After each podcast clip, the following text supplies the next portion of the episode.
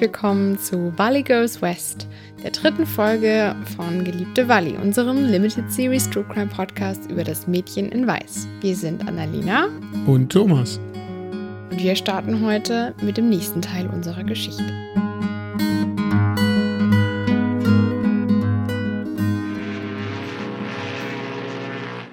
Haben Sie gehört? Die Columbia hat den besten Rekord. In sechs Tagen, sieben Stunden, 48 Minuten über den Ozean. Noch dazu auf der ersten Reise. Beste Fahrt und beste Maidentrip, die je gemacht worden sind. Und die Engländer glänzen geschlagen. Hurra für die Columbia!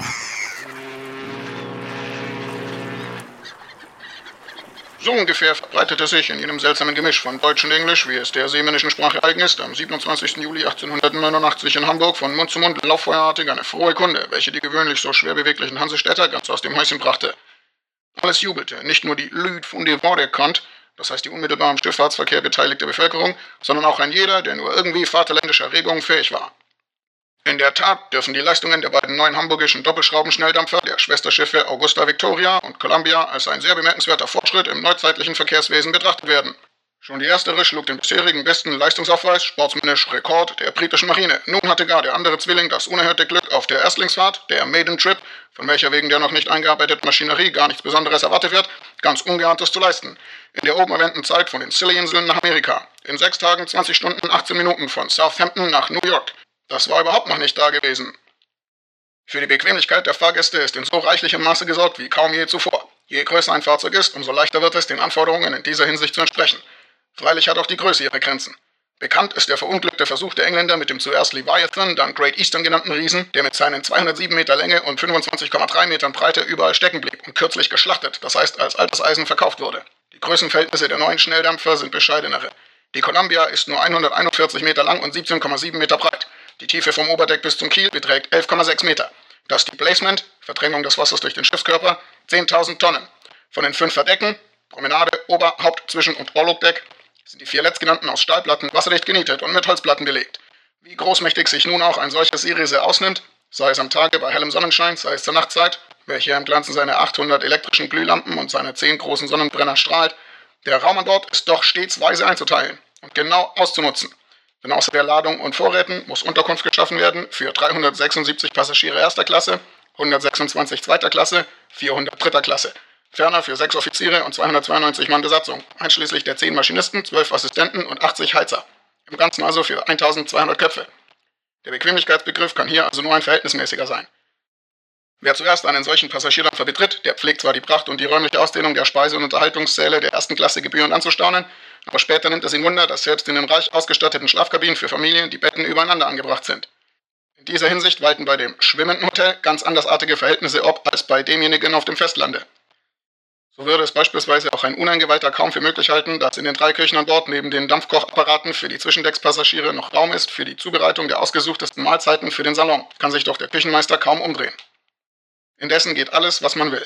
Wer aber die jetzigen hübschen Einrichtungen für Reisende dritter Klasse, welche in Gruppen von 12 bis 18 Personen je eine Kammer zugewiesen erhalten, mit dem großen Gesamtraum des Zwischendecks alter Bauart vergleicht, der weiß nicht genug, den Fortschritt der Neuzeit zu loben. Die Hauptbequemlichkeit jedoch, auf welche die neuen Schnelldampfer mit dem stolzen Uns kann keiner hinweisen dürften, liegt eben in der schnellen Fahrt begründet. Das weiß jeder, der jemals als Fahrgast das Weltmeer durchkreuzt hat. Die ersten Tage an Bord sind genussreich. Wie viele Stunden kann man nicht schon mit der Besichtigung der Schiffseinrichtung angenehm und lehrreich zubringen? Dann dient als etwas schmerzlicher Zeitvertreib die Seekrankheit, gegen welche bekanntlich kein Kraut gewachsen ist. Zum Glück hat sie noch nie einen Menschen das Leben gekostet und geht bald vorüber. Ach, und wie prächtig ist nachher der Appetit der Genesenen. Nunmehr macht man Bekanntschaften, bei schlechtem Wetter in den Sälen, bei gutem auf dem Promenadendeck, wo sich prächtig wandeln, plaudern, beobachten und rauchen lässt und wo manche jüngere Dame mit derjenigen Unterhaltung pflegen kann, welche die Engländer mit dem unübersetzbaren Zeitwort to flirt bezeichnen und für welche das deutsche liebeln schon ein zu starker, derber Ausdruck ist. Da bilden sich Gruppen, später Parteien. Es entstehen Freundschaftsbündnisse, die freilich oft nicht lange dauern. Und selbst Verlobungen kommen vor, denen nicht selten die Entlobungen bald folgen.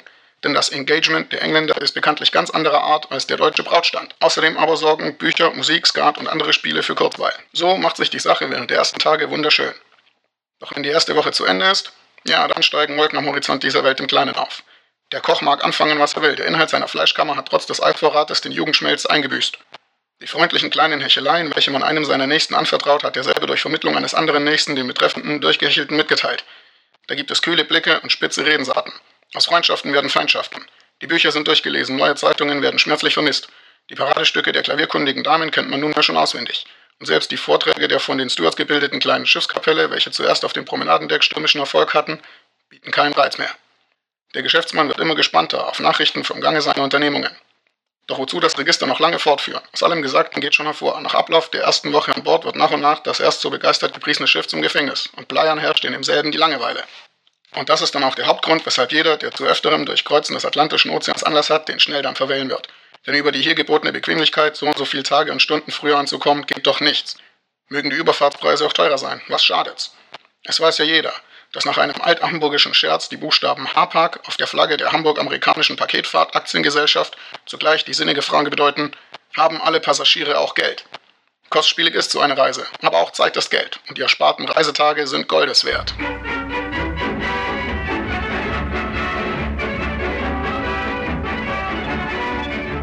Das hat sich ja sehr spannend angehört. Wo hast denn die Aufnahme hergenommen? Selbst ist der Mann. Ich hoffe nur, dass wir jetzt äh, nicht länger in Lo-Fi sind. Sondern endlich wieder ordentliche Soundqualität haben. Hm, hoffe ich auch.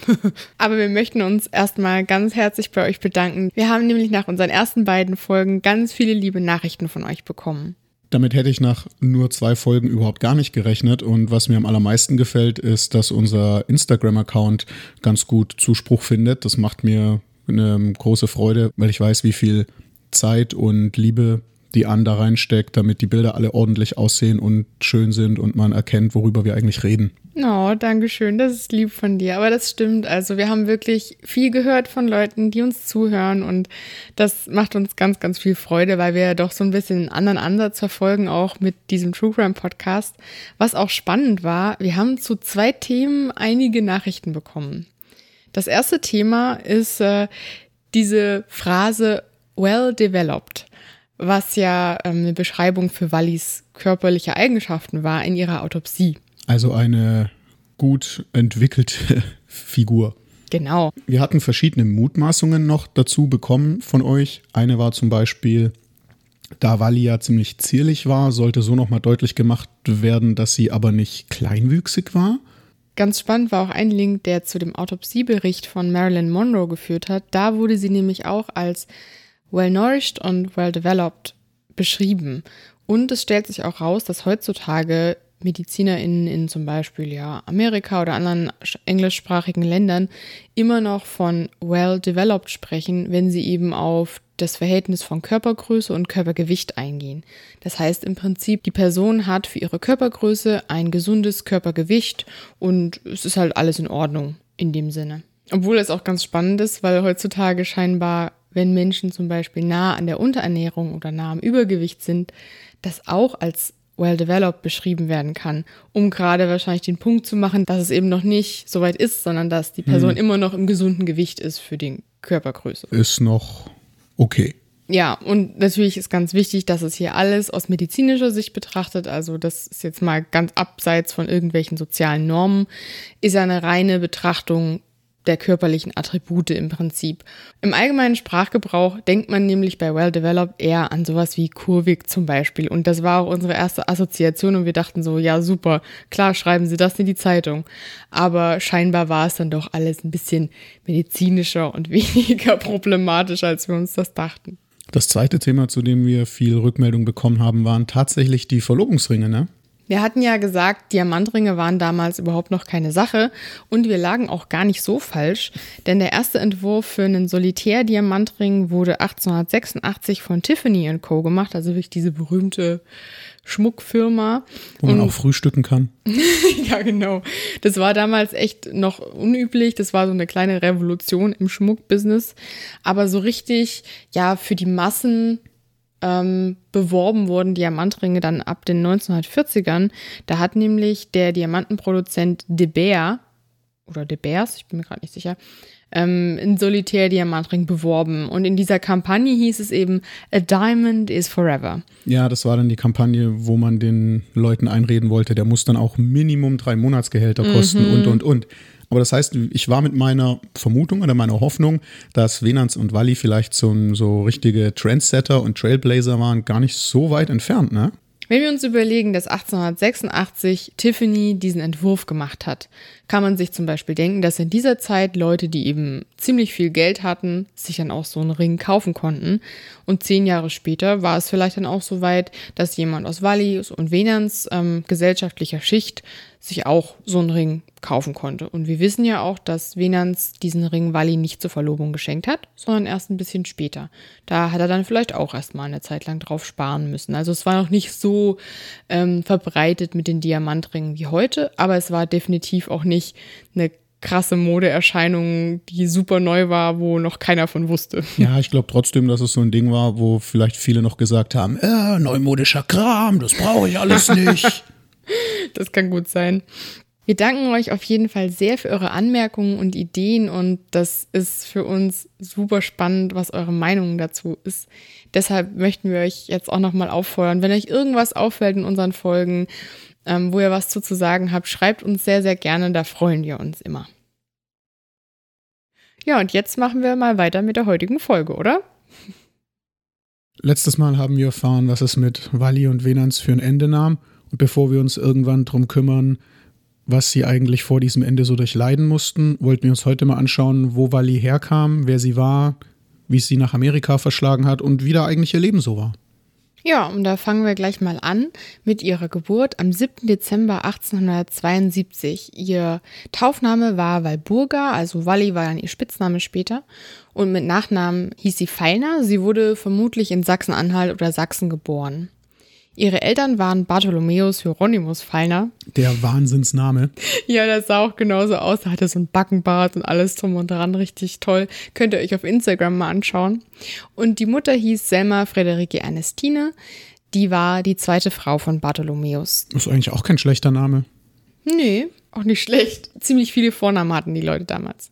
Naja, der Vater hatte auf jeden Fall noch zwei Kinder aus seiner ersten Ehe. Seine erste Frau war gestorben und hat dann mit Selma zusammen noch vier weitere Töchter bekommen. Olga, Hermine, Helene und Walli, das Nesthäkchen. Und über die Kindheit ist eben relativ wenig bekannt. Da hat man früher nicht so viel Aufhebens drumherum gemacht. Der Vater war auf jeden Fall Chirurg, hatte also vermutlich ein gutes Auskommen ähm, für seine Familie auch und man kann sich vorstellen, dass sie in gutbürgerlichen Verhältnissen groß geworden ist, unsere Walli. Olga kennt ihr schon aus einer Geschichte, die wir euch schon erzählt haben. Und Helene wird auch noch später mal eine Rolle spielen.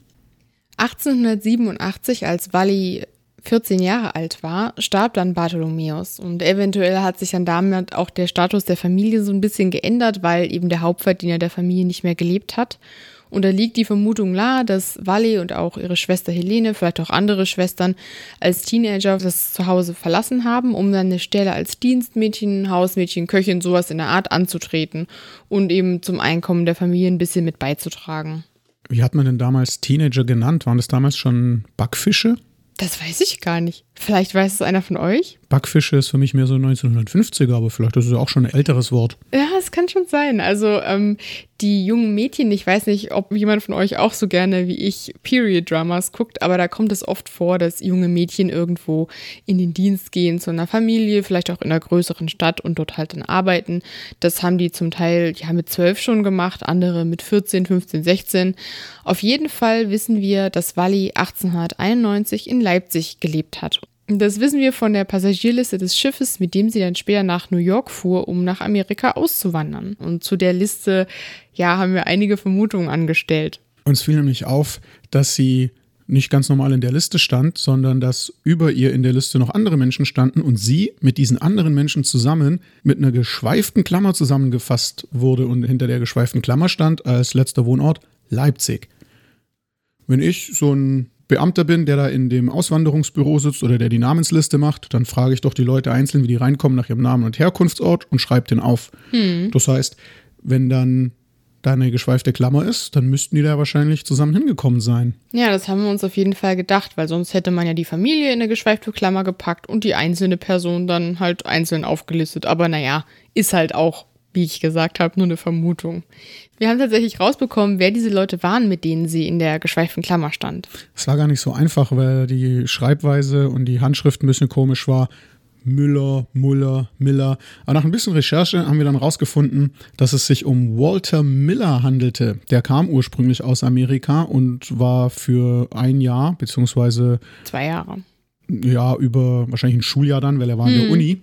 Er hat hier studiert, war hier zusammen mit seiner Frau und seine beiden Kinder sind hier zur Welt gekommen. Und er wollte einfach zurück dann nach Amerika, nachdem er hier studiert hatte, Altertumsgeschichte und Archäologie und sowas. Walter Miller hat sich herausgestellt, war später in seinem Leben ein relativ anerkannter Altertumsforscher, hat wichtige Übersetzungen von Homer gemacht und also Kram. Ja, und auch seine Frau Jenny war, ja, mit einem ziemlich berühmten Mann verwandt. Und zwar war das die Nichte von Waldo Emerson. Der ist ja auch ein relativ bekannter amerikanischer Schriftsteller. Vielleicht kennt ihr den ja. Naja, und äh, in dieser Zeit in Leipzig haben die beiden eben zwei Kinder bekommen. Und da haben wir uns gedacht, naja, vielleicht hatten sie da ja Bedarf für ein Dienstmädchen, was sich auch ein bisschen mit um den Haushalt kümmert. Und das hätte ja vielleicht Wally sein können. Und als die Millers dann eben nach dieser Zeit wieder nach Amerika zurückgingen, könnte ja Wally die Idee bekommen haben, auch auszuwandern. Ist halt nur das, was wir uns so zusammengesponnen haben, aber da wir eben nichts wissen über ihre Motive, liegt das zum Beispiel nahe. Und wir können ja durchaus Vermutungen anstellen mit dem Hintergrundwissen, was man halt so hat über die damalige Zeit. Ganz oft ist es ja so, dass die jüngsten Sprösslinge der Familie ausgewandert sind. Das hat auch mit der gestiegenen Lebenserwartung zu tun und damit, dass damals viel, viel mehr Kinder plötzlich überlebt haben ihre Kindheit, was mhm. natürlich eine super, super Sache ist, dass den Leuten aber noch nicht von Anfang an so klar war und sie trotzdem immer noch ganz viele Kinder bekommen haben. Also wir haben aus der damaligen Zeit ja ganz oft Familien mit acht Kindern, mit 13 Kindern, mhm. was weiß ich.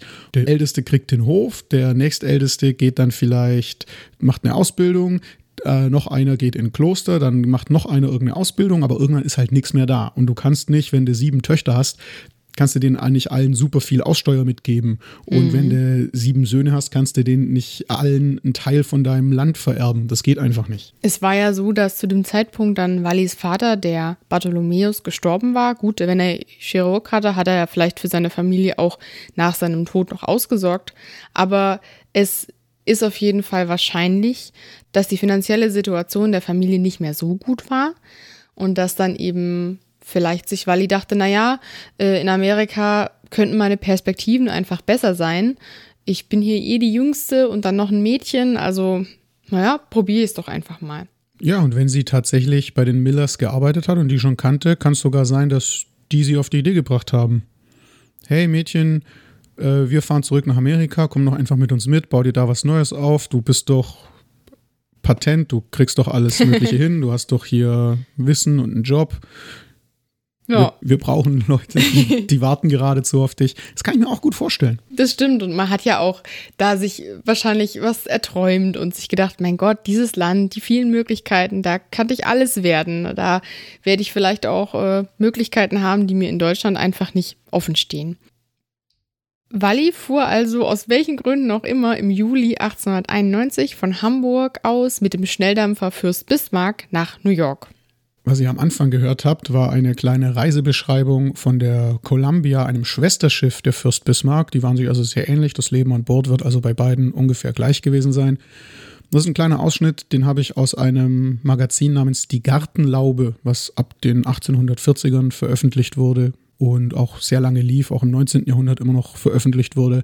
Ich wollte euch einfach mal so einen kleinen Einblick geben, wie das Leben denn an Bord war und wie krass das war, dass man plötzlich in wahnsinnig schnellen knapp sieben Tagen diesen Trip hinter sich kriegen konnte. Schon sehr, sehr beeindruckend und ich finde es auch immer schön, Stimmen aus der Zeit zu hören, um so ein bisschen die Atmosphäre einzufangen, wie das für die Leute war. Super aufregend und spannenderweise, was uns auch im Nachhinein leider aufgefallen ist, wir haben euch ein bisschen was Falsches erzählt zu Wallis Alter in der letzten Folge.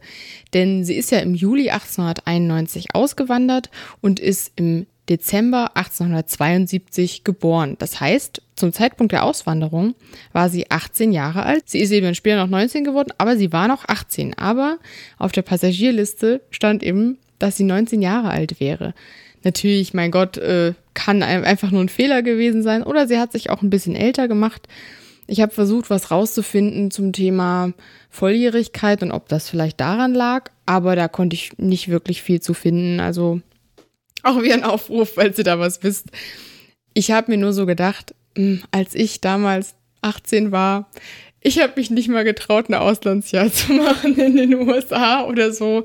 Und ich finde es sehr, sehr beeindruckend, sich da alleine auf so eine Reise zu begeben. Auch wenn sie nur noch ungefähr eine Woche ging und nicht mehr wie früher, weiß ich nicht, wochenlang, ist das schon eine ganz schön krasse Unternehmung für so ein junges Mädchen. Ist ja vielleicht auch wieder was, was dafür spricht, dass sie sich so ein bisschen, naja, an die Millers in Anführungszeichen rangehängt hat. Dann war sie immerhin nicht alleine unterwegs und hatte bei der Überfahrt ein Ehepaar dabei mit zwei kleinen Kindern. Was übrigens auch spannend ist, in der Passagierliste stand für alle, dass sie auf dem Zwischendeck waren, also mhm. dritte Klasse. wir haben es am Anfang gehört, acht bis zwölf Leute in einer Kajüte, wahrscheinlich so schön Stockbetten, vielleicht zwei, vielleicht sogar drei Leute hoch. Ähm, also wenn ich da in, in, Ruhe und Frieden nach Amerika auswandern möchte und stelle plötzlich fest, ich teile mir mein Zwölfbettzimmer mit einem drei Monate alten Baby. Uh, fun, fun, fun. Ja, und dann auch noch mit Stoffwindeln und mit schlechter Belüftung vielleicht. Oh ja. Und mit engen Gängen. Ich kann ihm nicht so ständig aus dem Weg gehen. Ich stelle mir das auf alle Fälle sehr, sehr spannend vor. Ja, ich finde es auch krass. Also, wenn du wirklich dir vorstellst, als Familie mit einem Baby und einem Kleinkind in, auf so einem engen Raum gelebt zu haben, wenn es auch nur eine Woche ist, das äh, war bestimmt kein Spaß. es hatte vielleicht noch den Vorteil, dass, wenn das Essen sowieso alles mit so Dampfgargeräten, Dampfkochgeräten zubereitet worden ist, war das bestimmt sowieso alles irgendwie breiig und irr und es war dann vielleicht für das Baby wenigstens keine große Umgewöhnung. Das muss es sich nicht umstellen, das stimmt. Aber ich stelle mir das eh anstrengend vor. Du musst ja auch Körperpflege betreiben. Du musst für deine Kinder Körperpflege betreiben die hatten ja wahrscheinlich auch Wäschereien an Bord oder so, ne, wo man seine Sachen waschen konnte. Oder hast du vielleicht einfach ein Outfit angehabt die Woche und hast gesagt, komm, das geht noch, das wird morgen wieder angezogen. Ach ja, damals hatte man Klamotten doch sowieso nicht täglich gewechselt. Ja, das, das stimmt. Man hat eher und, die Unterwäsche gewechselt, ja, die Oberklamotten dann nicht so. Unterwäsche werden sie schon eingepackt haben. Für jeden Tag einen neuen Schlüpper. und eine neue Corsage. Ich frage mich mhm. aber tatsächlich, ob man an Bord gewaschen hat. Es gab garantiert eine Wäscherei für das Personal. Die waren ja wahrscheinlich auch länger an Bord.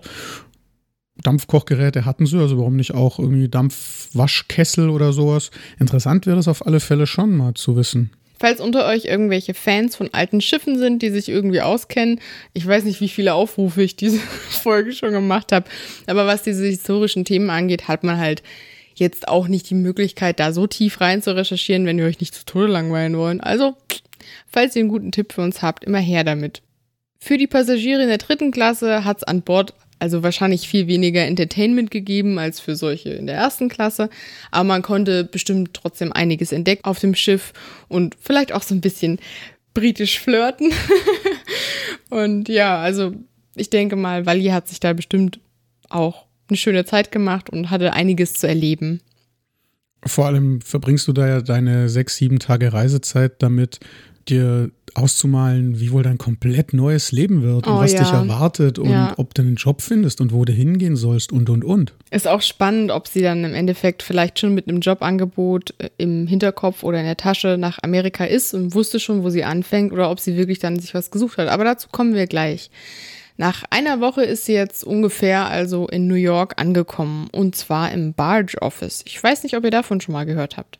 Bestimmt nicht. Meistens hört man nämlich nur von Ellis Island. Jeder weiß, dass alle Einwanderer nach Amerika in New York in Ellis Island ja. abgefertigt worden sind. Ellis Island wurde allerdings erst 1892 eröffnet. Davor kamen die EinwanderInnen nach Castle Garden. Das war auch so ein altes Fort, dass New York ein bisschen vorgelagert war. Da konnte man die Einwanderer so ein bisschen unter sich halten quasi und erstmal abfertigen. Das hat allerdings schon 1890 geschlossen, weil die Leute, die da gearbeitet haben, dachten sich, ach naja, die Einwanderer, die können wir ein bisschen abzocken, da können wir einfach sagen, was, dieses Formular, nö, das kostet Geld hier, da musst ach, du nicht erstmal bezahlen. Ja, super ja. nett, ja, Leute auszunutzen, die eh schon in einer schwierigen Situation sind. Manche Dinge ändern sich nie. Ja, großartig. Ich werde schon wieder so ein bisschen verbittert. Lass uns lieber nochmal über Castle Garden sprechen. Hattest du da nicht irgend so eine Anekdote mir mal erzählt? Ja, damals sind ja viele Auswanderer aus Deutschland gekommen und aus äh, Osteuropa und waren vielleicht auch Juden und haben Jiddisch gesprochen, was ja dem Deutschen ziemlich ähnlich ist. Und irgendwie haben sie dann eben aus Castle Garden den Kesselgarten gemacht. Jo, da waren wir im Kesselgarten. Du, ich sag dir, das war was, du. Das ist genial. Oh mein Gott, aber das kennt man ja. Ich meine, ne? Ja, man versteht ja auch immer Agathe Bauer statt I got the power. Ja, genau. Oder alle lieben Mirko. Wir, Alle lieben Mirko. wir lieben das. Missed Lyrics. Ja, ist immer wieder ein Spaß. Aber Kesselgarten war auf jeden Fall äh, ein Anlaufpunkt vor dem Barge Office, wo dann die Walli angekommen ist. Bei mir persönlich schwingt bei Kesselgarten immer so ein bisschen dieses Eingekesseltsein mit, aber so war es wohl gar nicht gemeint. Es kam tatsächlich einfach nur davon, dass man Castle oder Castle wahrscheinlich falsch versteht. Kesselgarten. Kesselgarten war aber noch lange Jahre danach bei Einwanderern so ein geflügeltes Wort für, wenn ganz viele Leute auf dem Haufen sind und verschiedene Sprachen sprechen und es ein Chaos gibt. So ein bisschen wie wir heute von Babel reden würden wahrscheinlich. Also Walli hat definitiv noch von Kesselgarten gehört und war vielleicht ganz froh, dass sie da nicht mehr hin musste. Nicht abgezockt wurde. Zwischen der Schließung vom Kesselgarten und der Öffnung von Ellis Island sind die Leute nämlich kurzfristig im sogenannten Barge Office abgefertigt worden, wie du ja schon gesagt hast, also dem, dem Barkassenbüro. Das ist eine schöne Übersetzung, Thomas. Also ein bisschen wörtlich für meinen Geschmack. Naja, Es war wahrscheinlich auch bitter nötig, diese neue Aufnahmestelle aufzumachen. Ich habe mir das mal äh, angeschaut. Von 1880 bis 1889, in diesen naja, zehn Jahren im Endeffekt, kamen allein aus Deutschland ganze 1,4 Millionen Einwanderer. oh mein Gott, das ist schon ganz schön krass. Also es gab ja auch eine große deutsche Community in vielen äh, Städten in Amerika. Ja, absolut. In San Jose auch. Wir haben da ja Schützenvereine, die Lady Schützen heißen und Vereinshalls und sowas. Die Bevölkerungszahl von Deutschland ist in der Zeit damals übrigens trotzdem massiv angestiegen, obwohl so viele Leute ausgewandert sind. Also das spricht auch wieder dafür, dass die Leute einfach viel besser, viel länger überlebt haben. Ja, das ist ja schön. Für die, die dann in Deutschland geblieben sind und die dann meine Vorfahren waren und deine zum Beispiel. Nun ja, äh, nicht, dass wir wieder zu sehr abdriften. Wir wissen jetzt, dass Wally nicht direkt von New York nach San Jose gekommen ist. Ein Grund dafür ist ein Foto, das ich von der Nachfahrin ihrer Schwester Helene bekommen habe, also eine Amerikanerin. Die Helene ist nämlich später auch in die USA ausgewandert und hatte eben jetzt immer noch lebende Nachfahren in dem Land. Und auf dem Foto ist Wally zu sehen und darauf steht auch der Ort des Studios, wo das Foto aufgenommen wurde. Das war früher immer so. Das war in Columbia in Missouri. Und damals lässt man ja nicht, wenn man auf der Durchreise ist, mal eben schnell ein Foto von sich machen. Ne? Damals war Fotoaufnehmen eine große Sache. Ja, eigentlich schon. Sonntagsklamotten anziehen, ewig lang dastehen, damit man ordentlich belichtet wird und und und. Also Außer- so ein Passfotoautomat war es halt nicht. Außer natürlich, man hat sich überlegt, dass man der Familie irgendwie mal ein Bild von sich schicken wollte, auch wenn man nur auf der Durchreise war. Aber naja, also ein bisschen aufgehalten musste sich in der Stadt schon haben. Man kann so eine richtig schöne Linie ziehen von New York über Columbia nach San Jose. Also das ist im Prinzip wirklich so einmal von Ost nach West. Und vielleicht war dann dieses Columbia auch nur ein Zwischenstopp oder sie ist von Arbeitsstelle zu Arbeitsreise so immer weiter in den Westen Ich kann mir das gereist. sehr gut vorstellen, dass sie einfach der Arbeit nachreist. In New York kommen alle EinwandererInnen an. Da ist wahrscheinlich einfach ein super Überangebot. Der Westen ist sowieso gerade neu erschlossen. Dann ist sie halt der Arbeit nachgereist und kam irgendwann nach Columbia, kam irgendwann nach San Jose. Vielleicht kam sie dazwischen nochmal irgendwo hin und wir wissen es nur nicht. Eins ist dann sicher, 1894 hat Wally in San Jose schon gearbeitet. Also spätestens 1894. Vielleicht hat sie auch ein bisschen früher dort angefangen, das weiß man nicht so genau. Sie hat gearbeitet im Osirey House als Köchin. Das Osirey House war so ein riesiges Hotel auf der Santa Clara Street, einer großen Straße in San Jose. Direkt neben dem Osirey House stand ein riesengroßes Metallgerüst, ein Turm, äh, bestimmt doppelt so hoch, dreimal so hoch Ein wie das. Osirey House selbst. Ja. Das war damals die Zukunft der elektrischen Straßenbeleuchtung. Man stellt einfach einen riesigen halben Eiffelturm mitten in die 20.000 Einwohner Kleinstadt. Da hat man eine tolle elektrische Bogenlampe obendrauf, die macht super helles Licht und dann reicht das schon. Ich frage mich, ob die Leute da irgendwie auf die Barrikaden gegangen sind und gesagt haben, hier, euer neues Licht macht bei mir alles nur im Schatten, ich sehe überhaupt nichts mehr, das bläh, was soll denn Mist? sie hat auf jeden Fall so in der Nähe gewohnt, dass sie dieses Ding quasi bei der Arbeit immer vor der Nase hatte. Also sie hatte diesen Turm gesehen und. Ratet mal, wo ihr euch den jetzt einfach ganz schnell anschauen könnt. Auf Instagram. Wupp, wupp. naja, das Osirey House, das wurde 1894 von den Brüdern John und Edward Osirey gebaut. Das hat ja umgerechnet so zweieinhalb Millionen Dollar gekostet. Diese beiden waren selber auch Einwanderer. Ähm, die kamen aus Frankreich, deswegen Mhm. auch dieser komische Name. Osirey. La, La Maison Osirey. also man schreibt das quasi Auzereis. Ozereys Haus. ich frage mich, ob sie das auch so genannt haben. Ich, wo ich arbeite im Ozereys Haus, weißt du? Ja, so ein bisschen wie meine Mama zu Baiser Beißer sagt. Hallo Mama. Also, ähm, naja, Wally hat es auf jeden Fall nicht schlecht getroffen. Sie hat dann auch noch den Sohn des Managers vom Osere Haus kennengelernt und der wird später nochmal sehr, sehr wichtig. Wir wollen jetzt seinen Namen noch nicht nennen, aber ja, er ist uns ans Herz gewachsen und ihr werdet noch mehr von ihm hören. Fest steht auf alle Fälle, dass man in so einer großen Küche von so einem großen Hotel sehr, sehr viel zu tun hat. Und gerade wenn man neu herkommt und wahrscheinlich auch als jemand, der da eben fremd ist, kriegt man wahrscheinlich eher die nicht ganz so tollen Jobs. Also sie waren wahrscheinlich Teil von so einem riesen Küchenpersonal und hat davon vielleicht irgendwann einfach genug und hat sich dann 1894 oder auch 1895 eine neue Stelle in San Jose gesucht. Das war dann bei Mrs. Rosetta Macmillan in der 525 South 6th Street. Diese Mrs. Macmillan hat ein privates Boardinghaus gehabt. Das ist so also eine Pension, Fremdenzimmer, sowas. Und dort hat Wally dann als Köchin gearbeitet. Ist ein Boardinghaus denn was für Leute, die dann nur eine Zeit lang leben? Oder ist ein Boardinghaus sowas, wo Leute auch wirklich jahrelang wohnen, so ein bisschen wie bei Sherlock Holmes und seiner Mrs. Äh, Hudson? Mrs. Hudson, genau. Ähm, so wie ich das verstehe, haben die Leute schon durchgewechselt, aber jetzt nicht so super oft. Also ich denke mal, naja, Leute, die vielleicht für eine Geschäftsreise mal ein paar Wochen irgendwie in der Stadt waren, könnten da untergekommen sein, aber auch Leute, die dort wirklich für ein Jahr oder zwei gewohnt haben. Aber so richtig lässt sich das nicht sagen. Also es war kein Airbnb. Nee, es war kein Airbnb.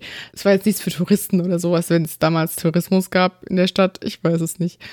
Die Mrs. Macmillan hatte noch drei Töchter, die waren so im Alter zwischen drei bis zwölf Jahre und einen Sohn, Robert, der war 16. Der kommt später auch nochmal vor.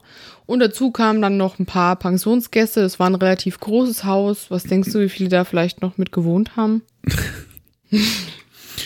Äh, dieses Haus gibt's heute noch. Man kann das äh, auch durchaus kaufen. Das ist gerade auf dem Markt und ich habe mir Ah mal. nee, es ist schon verkauft worden. es ist schon verkauft worden. Na, auf alle Schade. Fälle. Im Listing, also im, in der Annonce von dem Makler, steht drin, äh, es wäre ein Five-Bedroom. Also vier, fünf Gäste werden da wahrscheinlich schon gewohnt haben drin. Wobei, ich meine, Mrs. Macmillan muss irgendwo schlafen, Ja, ihre Kinder, Kinder brauchen ein eigenes Zimmer, vielleicht die Jüngeren in einem Zimmer, aber die werden auch schon drei Zimmer mindestens gebraucht haben, oder? Naja, weiß ich nicht, die Köchin schläft im, sonst wo, in der Kammer. Sonst wo irgendwo vor, auf einem kleinen Teppich vorm Feuer. naja, sie hatte auf alle Fälle zwischen drei und fünf Leuten, die da gewohnt haben, würde ich mal sagen. Ja, Und so auch die ungefähr. Kinder selbst brauchen ja Essen, für die ist die Köchin ja auch mit da. Ja, Wally hat für die Macmillans und wahrscheinlich auch für die Pensionsgäste gekocht. Und äh, aus verschiedenen Infos, die wir später dann auch noch erwähnen, geht hervor, dass Wally und Mrs. Macmillan vermutlich ein sehr gutes Verhältnis hatten und Mrs. Macmillan sich gegenüber Wally schon fast so ein bisschen mütterlich verhalten hat. Mrs. Macmillan war aber gar nicht so viel älter als Wally. Nee, die war erst 40 zu dem Zeitpunkt, als Wally dann gestorben ist, 96.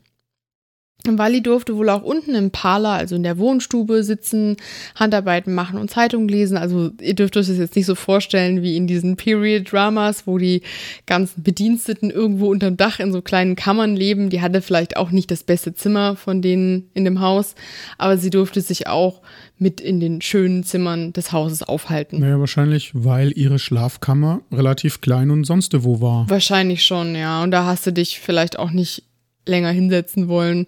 Sie war so ein bisschen fast schon ein Teil der Familie, konnte sich im Haushalt frei bewegen und das Hierarchieverhältnis war eben in diesem Zusammenhang jetzt nicht so wie in einem hochherrschaftlichen Haus, zum Beispiel in Großbritannien zur gleichen Zeit. Allein schon, weil Amerika damals ja auch nicht dieses ganze ständemäßige System hatte mhm. mit Adel und sonst. Ja, Zeug. genau. Also ich bin sehr geprägt von diesen britischen Period-Dramas und musste mich da dann auch erstmal so ein bisschen einlesen. Es war sehr üblich, dass alleinstehende junge Frauen, die eben aus anderen Ländern eingewandert waren, in amerikanischen Haushalten als Dienstmädchen gearbeitet haben. Das hat vor allem zum Beispiel irische junge Frauen betroffen und die wurden in der Presse damals sehr, sehr stark diskriminiert.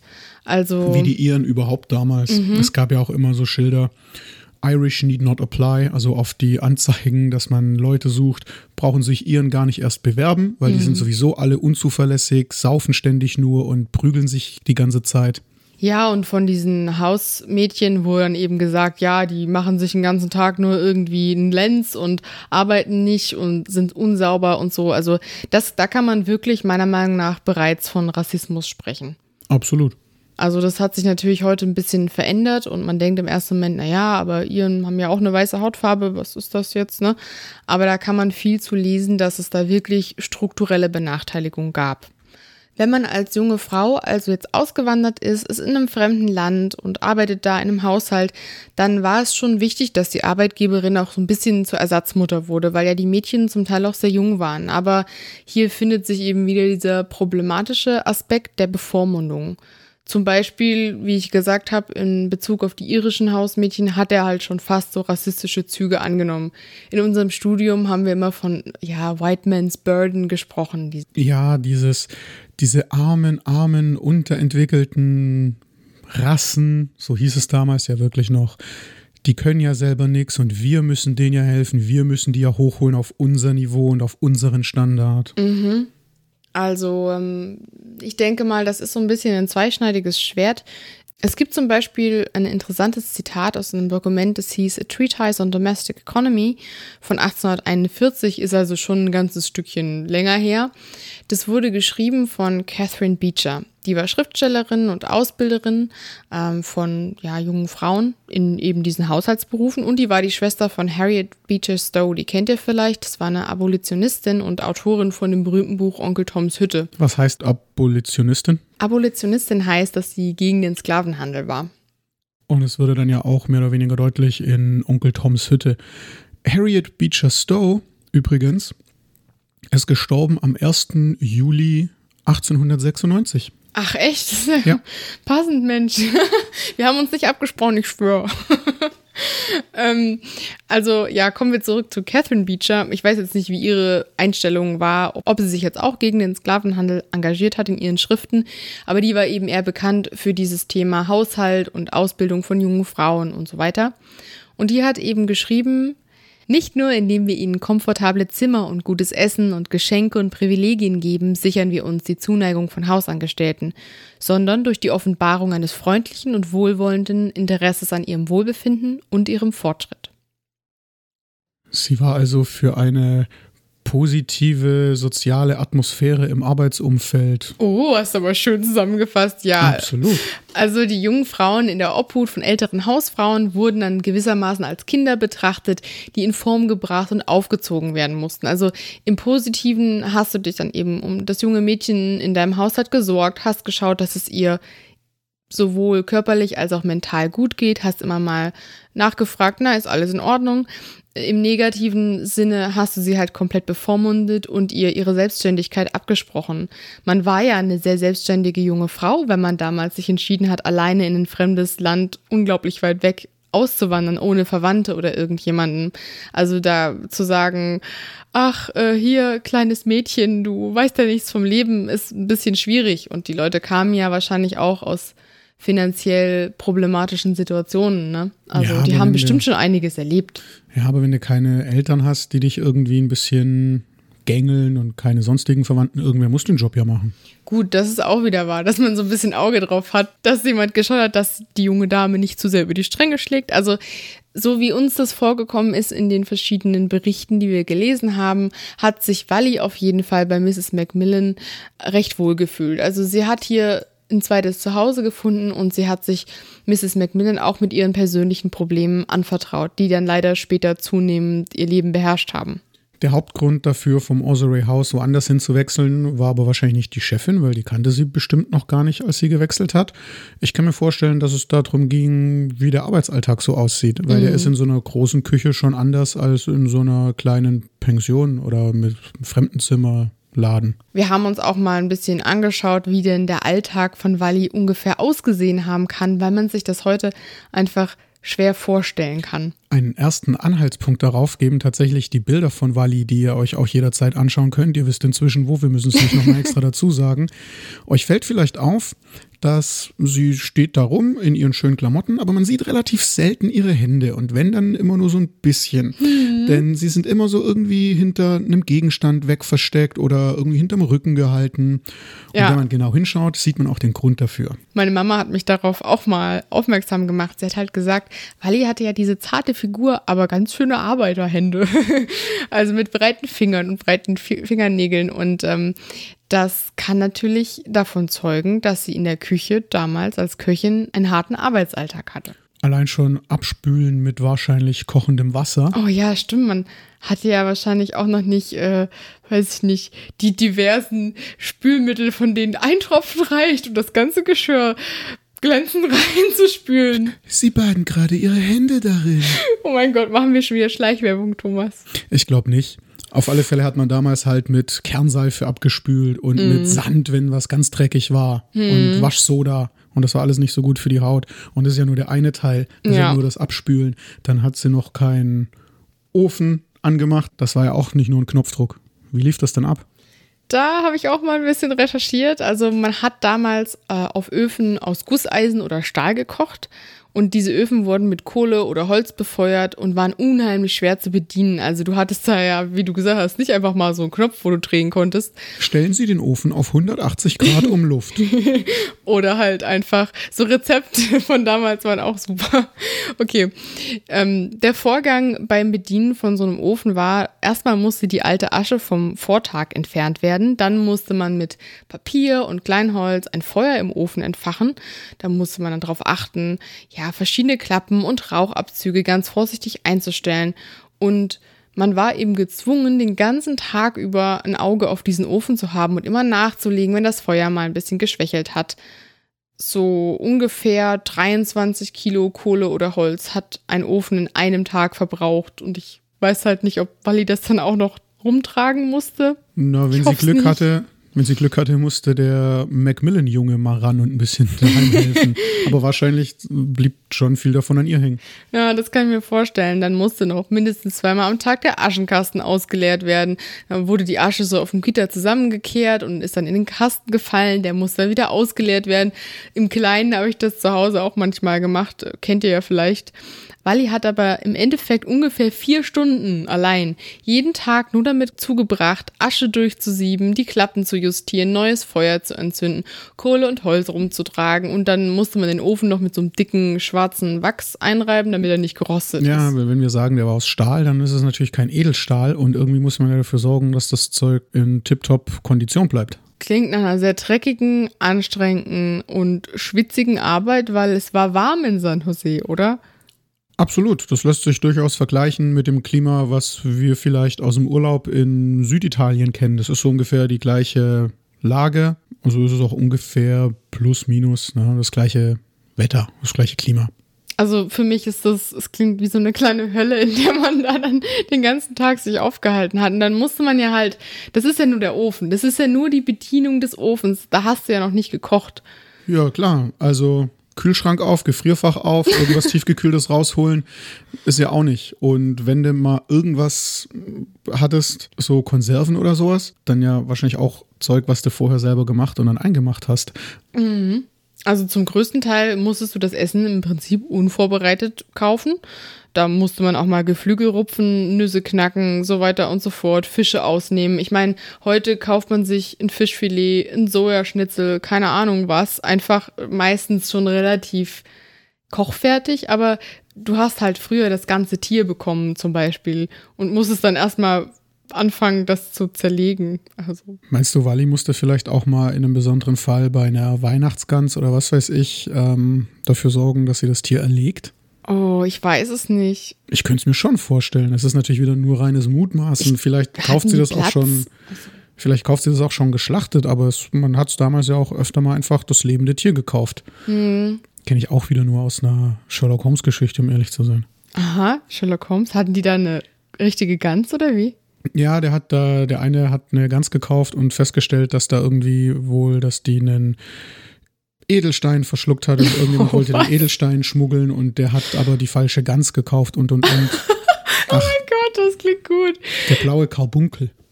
Oh, Karbunkel ist so ein schönes Wort. Ähm, ich kenne ja persönlich nur die Weihnachtsgans Auguste. Das war meine Lieblingsschallplatte als Kind, weil ich als Kind Old Fashioned noch Schallplatten gehört habe. Aber die war auch lebend gekauft. Ja, die war auch, das ist mir nämlich auch eingefallen.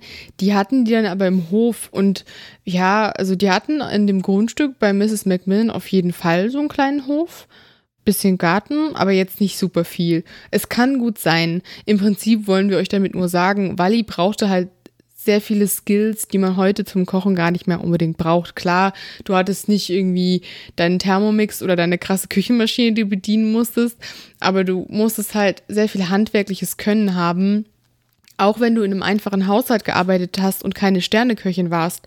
Weil heutzutage, wenn wir für uns privat kochen, wie gesagt, haben wir die meisten Sachen eingefroren oder ja, mein Gott, ne, wir müssen keine Tiere ausnehmen. Wir müssen nicht super kompliziert erstmal die Nüsse knacken, um die da rauszuholen, keine Ahnung. Die Skills, die man brauchte, sind ja eher vergleichbar mit denen von Leuten, die heute als Köche arbeiten ne, und nicht in einem Privathaushalt sind. Ja, aber selbst die Leute, die heute als Köche arbeiten, drücken auf einen Knopf oder können den Ofen auf 180 Grad Umluft eben einstellen und müssen nicht im Rezept lesen, äh, machen Sie ein ordentliches Feuer mit dunkelrot glühenden Kohlen und nicht mit hellrot glühenden Kohlen, sonst ist es zu heiß. Ja, ich habe mal so ein altes Kochbuch mir angeguckt. Das war, ich weiß gar nicht, aus den 1870ern, glaube ich ich musste lügen, ich weiß nicht mehr genau. Auf jeden Fall aus dem 19. Jahrhundert. Und die Rezepte sind halt genial. Da steht einfach, nehmen Sie das, das und das. Da stehen meistens auch gar keine großen Mengenangaben. Und dann soll man das einfach nur kochen. Ich weiß nicht, ob ihr das Great British Bake Off kennt, aber da gibt es immer die Technical Challenge, wo die Leute im Prinzip ein sehr grobes Rezept bekommen von irgendeiner Sache, die sie meistens nicht kennen. Das müssen sie dann nachbacken backen Sie diese obskure französische Köstlichkeit, bis sie fertig ist. Bei welcher Temperatur? Keine Ahnung. Wie lange? Keine Ahnung. Und so habe ich mich gefühlt, als ich versucht habe, ein paar Plätzchen nachzubacken aus diesem Rezeptbuch aus dem 19. Jahrhundert. Und da stand halt, man muss Eischnee machen. Und ich stand dann da mit einem tiefen Teller und, weiß ich nicht, zehn Eiweiß und habe diese, dieses Eiweiß eine halbe Stunde mit einer Gabel geschlagen. Ich habe mir so gedacht, haben die das damals vielleicht auch schon mit irgendeiner Art Schneebesen gemacht oder bin ich hier jetzt? Also mir ist das Handgelenk fast abgefallen. Und dann stand halt einfach nichts dazu da, bei welcher Temperatur man das backen muss, weil das konnte man ja nicht wissen bei so einem Ofen. Man musste seinen Ofen einfach kennen und Erfahrung haben. Und zu dem allem hinzu kommt dann noch der ganze Dreck, den das Zeug macht. Oh ja. Die Asche, der Ruß, alles. Ich glaube persönlich ja nicht, dass Wally bei Mrs. Macmillan auch sauber machen musste. Schließlich war sie ja eine Köchin und kein mhm. Hausmädchen. Und ich denke, Mrs. Macmillan als die Vermieterin, als die Chefin hat solche Sachen vielleicht auch weitestgehend selber gemacht.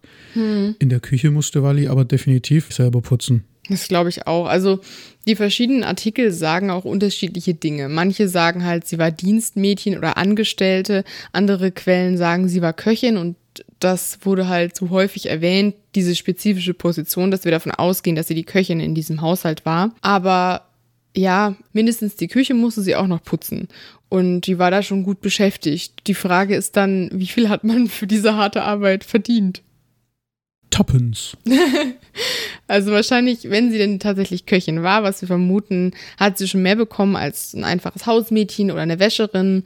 Und eine Quelle hat von 5 Dollar die Woche gesprochen, also ungefähr heute 155 Dollar die Woche. Das klingt immer noch nach sehr wenig, finde ich. Mhm. Aber ich glaube, man kann das nicht so eins zu eins umrechnen, nee. weil die Kaufkraft von diesen 5 Dollar damals wahrscheinlich schon ein bisschen höher war. Und dann ja. muss man auch bedenken, dass sie ja keine Miete zahlen musste ähm, wahrscheinlich auch nichts für Lebensmittel ausgeben. Das konnte sie wahrscheinlich bei Miss Macmillan alles äh, mitessen. Ich denke auch. Also sie hat ja mit in dem Haus gewohnt. Ich weiß gar nicht, ob wir das bis jetzt schon erwähnt haben, aber äh, das war natürlich ja, ich praktisch. von dem Kämmerchen gesprochen. Stimmt, ja genau. Dann ist natürlich noch die Frage, hat man da auch Freizeit? Hat man auch mal Zeit, irgendwas Schönes zu machen? Wochenende, wie wir das heute kennen, gab es damals ja auch noch nicht unbedingt. Ja, ich, da habe ich auch wieder nur so die Informationen von meinen ganzen Period-Dramas, dass es sonntags den Half-Day Off gab in Großbritannien, also dass man einen halben Tag frei hatte, wenn so die wichtigsten Arbeiten erledigt waren, dass man am Nachmittag sich frei nehmen konnte. Aber ob das bei Walli so war, ob das ein bisschen flexibler gestaltet war, können wir schwer sagen, ne? Nee, nicht so wirklich. Wir wissen halt von einem ganz speziellen Sonntag, dass sie da nachmittags um drei frei hatte. Mhm. Aber ob man das jetzt für alle anderen Sonntage auch verallgemeinern kann, weiß ich nicht. Es kann auch sein, dass es unterschiedlich war, je nach der Jahreszeit oder dass es im Winter vielleicht weniger zu tun gab als im Sommer oder Mhm. gerade andersrum. Ja, das stimmt. Also sie hatte auf jeden Fall Möglichkeit zur Freizeitgestaltung. Davon werdet ihr dann in der nächsten Folge mehr hören. Es gab Tanzkurse und solche Sachen. Hm, nicht so viel verraten, Thomas. es bleibt auf jeden Fall spannend, noch herauszufinden, was Wally denn gemacht hatte, wenn sie mal ein paar Stunden für sich hatte, wen sie so getroffen hat, wen sie vielleicht auch mitten ins Herz getroffen hat und was das für sie dann im Schluss für Konsequenzen hatte. Und ob sie da nicht vielleicht trotzdem noch ein bisschen daneben gezielt hatte. Ja, ob sie auch überhaupt mit Absicht gezielt hatte.